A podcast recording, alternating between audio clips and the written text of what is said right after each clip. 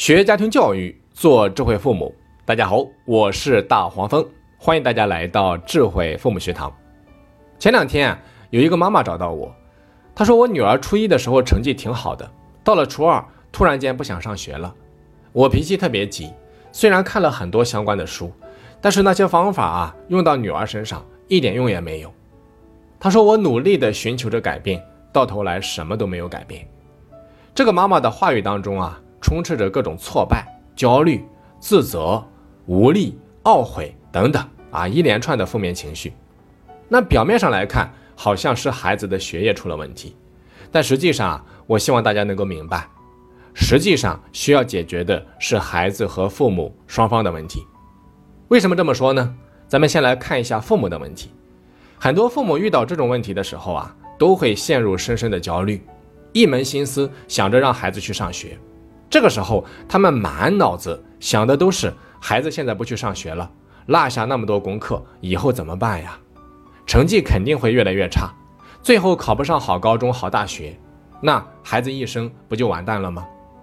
他们会无限的放大整件事情的后果，说白了就是自己吓自己，这怎么可能不焦虑呢？而且啊，多数父母遇到这种问题的时候，心里面还有一个声音，你看。我们天天在外面打拼，不就为了让你安心读书吗？就这么点事情你都搞不好，让人不省心。你这个孩子太不懂事了，在家里面什么都不让你干，就让你搞好学习那点事情，你天天还不想上学，嫌学习累，真不知道你想干什么。我们省吃俭用供你读书，你不好好学习，你对得起谁啊？你看，大家听到了吗？在很多父母看来，孩子不就是矫情吗？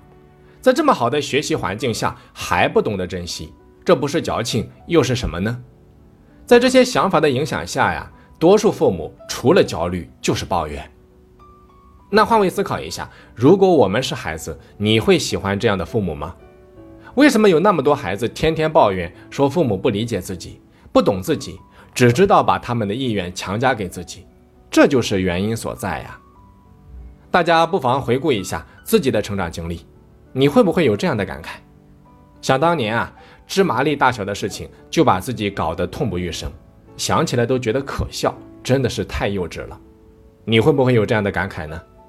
其实你的孩子正处于这样的阶段呀，这个时候的他和当年的你有着同样的痛苦。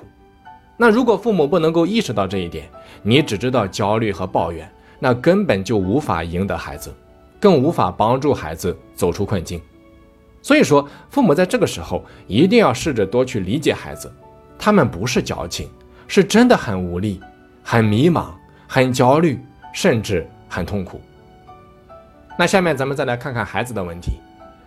凡是涉及到青春期的学业问题，往往呢不单是学业问题，大多都是伴随着成长的烦恼、人际交往、情绪控制，或者说其他行为的问题。不信的话，你可以仔细去观察。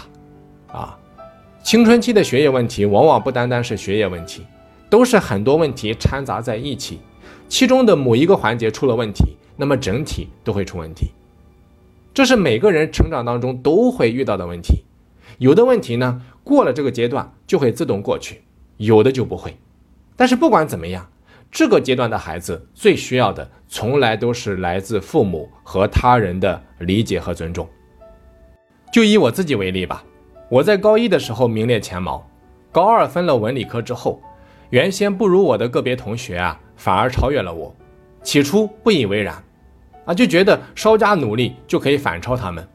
可是当一次次失败之后，那种挫败感、无力感越来越强烈，都到了自我怀疑的地步。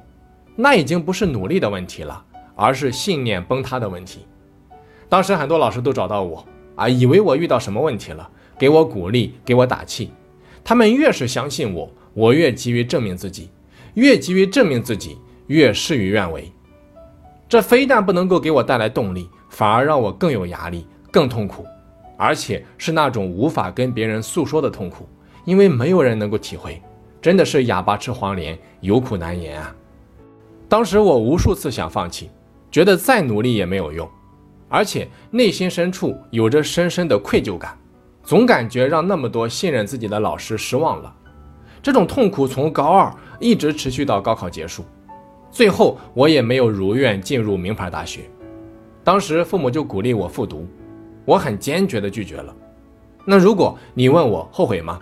我可以很确定地告诉你，一点都不后悔。回头看走过的路，你就会发现，人生啊，总有一些夜路需要自己走，别人无法帮到自己，走过去也就天亮了。过程当中，我们需要的不是出谋划策，更不是指手画脚，而是不打扰。如果非要为我们做点什么，那就多点理解和尊重。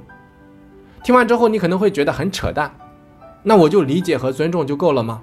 那不等于眼瞅着孩子消极堕落下去吗？不是的，这里的理解和尊重啊，并非什么都不做，而是不强迫孩子去做他非常抵触的事情。多倾听孩子内心的声音。你比如说，孩子死活不想上学了，硬逼没有任何意义。即使你把他逼到了学校，他也只是在痛苦中煎熬，只会对学习更加的抵触。那与其这样，不如对孩子多些理解，听听孩子真实的想法。如果说孩子说不想读书了，那你不妨问问他，他想做什么。那如果孩子的答案不是很离谱，也不妨鼓励他去尝试。在尝试的过程当中，孩子才能够验证自己的想法是否是成熟的，这条路是否是可行的。比如说，被誉为台湾卡耐基之父的黑幼龙，他在教育孩子的过程中就遇到这么一件事情：他的小儿子黑利行，学习成绩啊一直在全校数一数二，在美国读高三的时候，偶然间在学校的年度音乐会上参演过一出歌舞剧，居然上瘾了，梦想当明星。那大学毕业之后，他不知道该去当演员还是搞设计。黑老呢，明知道儿子是异想天开，但又不忍心给他泼冷水，于是啊，就建议他用一年的时间尝试，如果不行的话，再决定以后做什么。于是黑立行就意气风发的啊，投身演艺事业，练发声、学表演、试镜，格外的积极主动。父亲也在一旁尽心尽力的帮儿子圆梦。一年之后。黑立行终于醒悟了，梦想终归是梦想，不是自己的特长，再下功夫也是白费。于是就决定放弃明星梦，回到斯坦福大学机械研究所继续学习。再举一个例子，比如说把六个孩子培养成五个博士加一个硕士的蔡孝婉，他的四儿子蔡天润，曾经呢不顾家人的劝阻，一心想学武术，后来蔡爸爸就尊重了孩子的选择。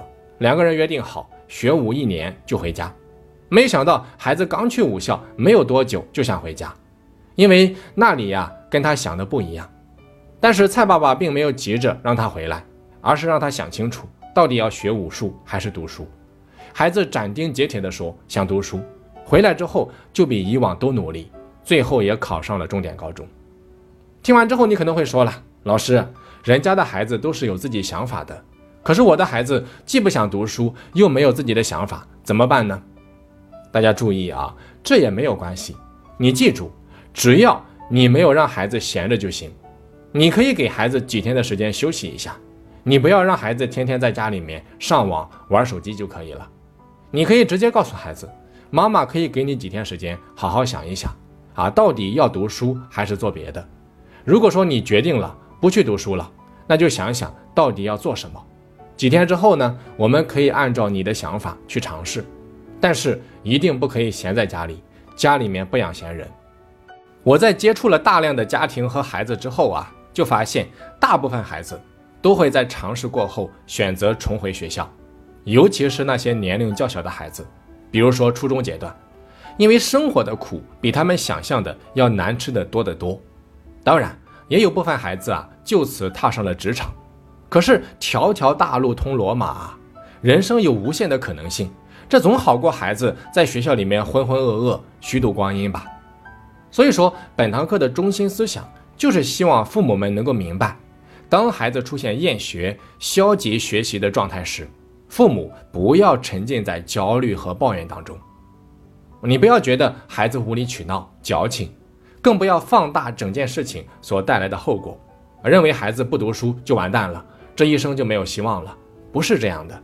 你要以理解和尊重的态度和孩子共同去寻找，啊，去寻找出路，和他们一起走出人生的低谷期和迷茫期。好的，那本堂课就讲到这里，希望对大家有所帮助。我是大黄蜂，下期再见。